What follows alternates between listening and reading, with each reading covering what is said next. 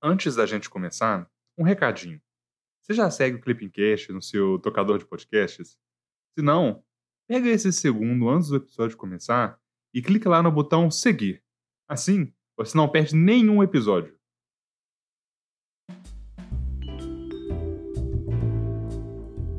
Olá, eu sou Ana Clara e estamos começando mais um Clippingcast, podcast semanal que te ajuda a ficar por dentro do que acontece no mundo. O meu papel aqui é trazer uma atualização rápida dos acontecimentos internacionais mais relevantes da semana que passou. Mas eu estou sozinha, viu? Conta pra gente o que aconteceu nessa semana, Romeu. Ei, Ana, olá pessoal, tudo bem? Meu nome é Romeu e eu tô aqui para ajudar a Ana neste Clippingcast. No episódio dessa semana, a gente vai falar de novas doações de vacinas dos Estados Unidos para a América Latina, do centenário do Partido Comunista da China e também das manobras militares da OTAN lá no Mar Negro. O bicho está pegando. Também teve a reunião de chanceleres do G20, bombardeio norte-americano no Iraque e o Brasil na Berlinda, lá no Conselho de Direitos Humanos da ONU. Teve mais um punhado de coisas, mas vamos devagarinho.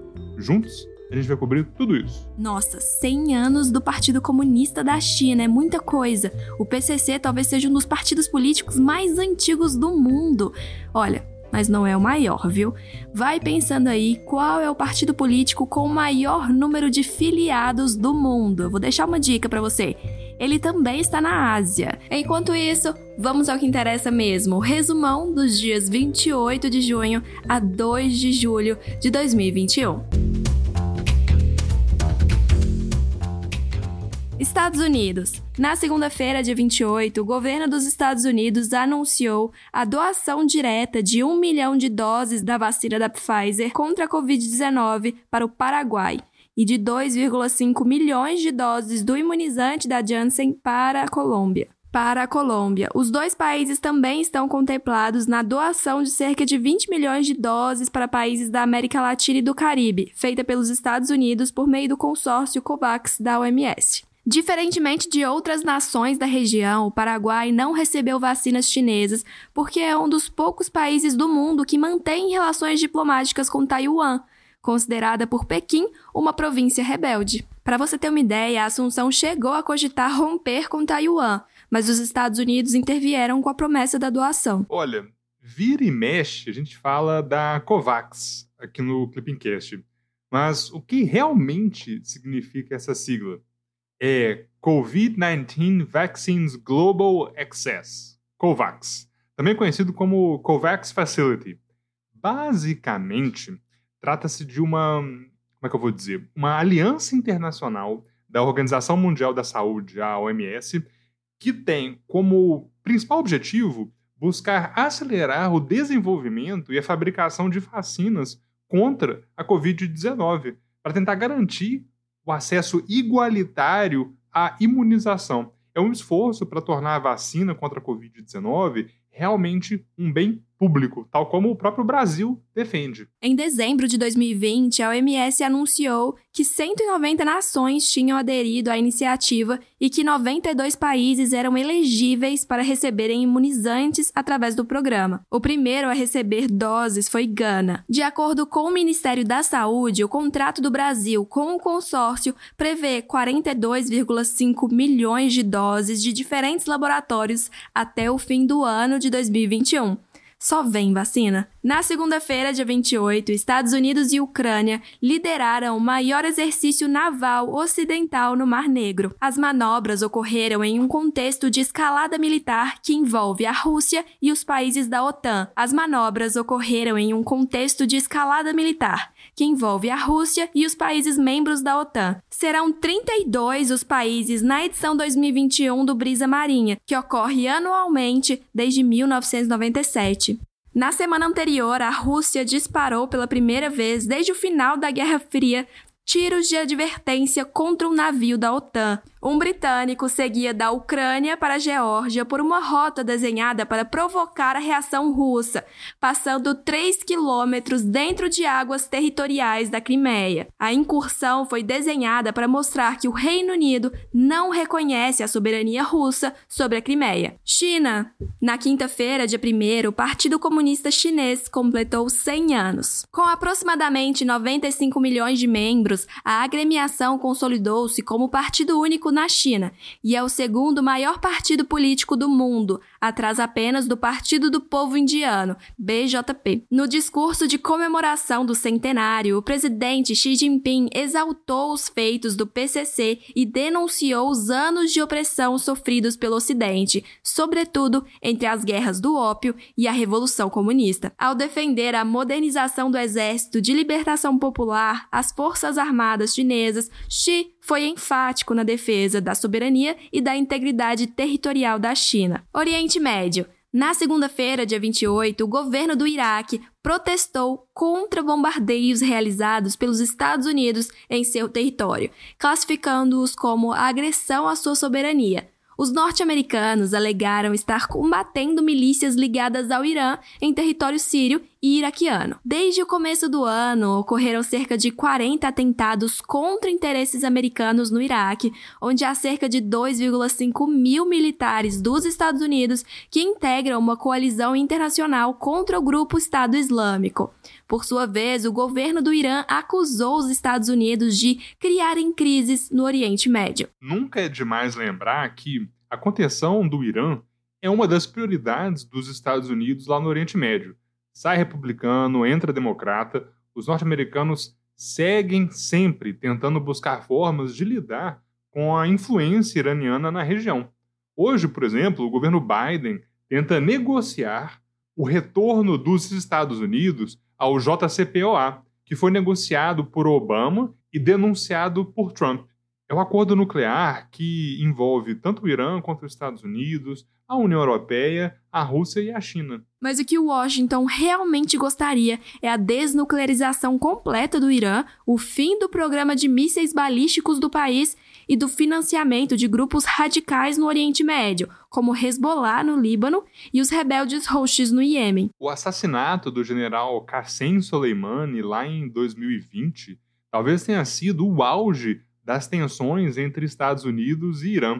Eu lembro que foi em janeiro, eu estava de férias e, como bom internacionalista, eu recebi mensagens de diversas pessoas na época perguntando se ali era o início da Terceira Guerra Mundial, se ia haver um conflito armado, e acabou que não aconteceu, mas foi realmente o auge dessas tensões entre as duas nações. A Casa Branca, que era então ocupada por Donald Trump, defendeu que se tratou, na realidade, de uma ação preemptiva, ou seja, para evitar uma guerra, porque, de acordo com os Estados Unidos, naquela época, o Irã incentivava ataques a alvos norte-americanos lá no Iraque. Em resposta, o Irã acabou bombardeando uma base militar dos Estados Unidos no Iraque, abatendo acidentalmente um avião comercial que decolava de Teherã rumo ao Canadá. Foi realmente ali um míssil perdido. Direitos humanos. Na segunda-feira, dia 28, a ONU classificou como alarmante a situação dos indígenas brasileiros. A declaração foi feita pela assessora do secretário-geral da ONU para a prevenção do genocídio, marcando a primeira citação por uma representante das Nações Unidas durante um debate sobre o tema no Conselho de Direitos Humanos. Além disso, a alta comissária de Direitos Humanos da ONU, Michelle Bachelet, menciona o Brasil como um dos países em que há racismo sistêmico nas ações policiais. Para quem está chegando agora e ficou um pouco perdido nos termos, o Conselho e o Alto Comissariado para Direitos Humanos formam, junto com os relatores especiais, o Sistema de Direitos Humanos da ONU. Alto Comissário é o principal funcionário das Nações Unidas para os Direitos Humanos, que é nomeado pelo secretário-geral, atualmente o Antônio Guterres, para apoiar a promoção e a proteção de todos os direitos fundamentais que são universalmente reconhecidos. Desde 2018, a chilena Michelle Bachelet exerce esse mandato. Criado em 2006 e composto por 47 Estados-membros, o Conselho de Direitos Humanos sucedeu à Comissão de Direitos Humanos na promoção e na fiscalização da proteção dos direitos fundamentais pelos países da ONU. Em 2019, o Brasil foi reeleito para o Conselho, de modo que vai continuar a ocupar esse assento até 2022. Para finalizar essa revisão aqui sobre direitos humanos e sistema das Nações Unidas, é bom lembrar que a principal inovação do Conselho é a revisão periódica universal, que é basicamente um mecanismo que permite que todos os Estados-membros da ONU se autoavaliem quanto à situação de direitos humanos. Na quinta-feira, dia 1, Itamaraty ressaltou que o Brasil está firmemente comprometido com o combate ao racismo, à discriminação racial, à xenofobia e outras intolerâncias religiosas. A diplomacia brasileira afirmou que a discriminação racial na ação policial não pode ser tolerada, apesar de ressaltar que o trabalho árduo dos agentes de segurança deve ser valorizado e reconhecido. A declaração segue como uma resposta à investigação da ONU, que denunciou a existência de racismo sistêmico na polícia brasileira. O Itamaraty evidenciou a assinatura de acordos de cooperação técnica firmados no mês de junho, voltados à promoção da igualdade racial nas áreas de capacitação de agentes de segurança pública, de saúde e de proteção às vítimas de violência. Também destacou o envio à OEA da Carta de Ratificação da Convenção Interamericana contra o Racismo, a Discriminação Racial e Formas Correlatas de Intolerância. Também vale ressaltar, nesse ponto, que durante as negociações dessa convenção, que começaram lá em 2005, o Brasil teve um papel de destaque, inclusive presidindo o grupo de trabalho que elaborou o texto básico do tratado. A convenção mesmo foi aprovada lá em 2013, na Guatemala, durante a 43ª sessão ordinária da Assembleia Geral da OEA. Hoje, a Convenção é um dos quatro tratados internacionais de direitos que tem hierarquia constitucional. Os demais acordos são a Convenção Internacional sobre os Direitos das Pessoas com Deficiência e seu protocolo facultativo e o Tratado de Marrakech para facilitar o acesso a obras publicadas às pessoas cegas com deficiência visual. Economia. Na terça-feira, dia 29, o chanceler Carlos França participou de reuniões ministeriais do G20. Os ministros das 20 maiores economias do mundo buscaram tratar de temas afetos ao multilateralismo e à cooperação internacional com vistas à promoção do desenvolvimento sustentável no atual contexto de recuperação econômica.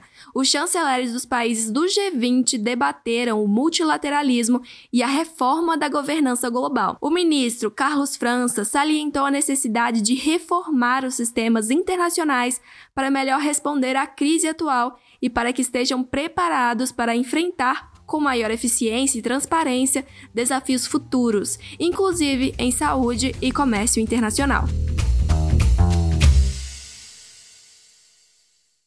É isso, pessoal. Chegamos ao fim de mais um Clippingcast com o resumão da semana dos dias 28 de junho a 2 de julho de 2021.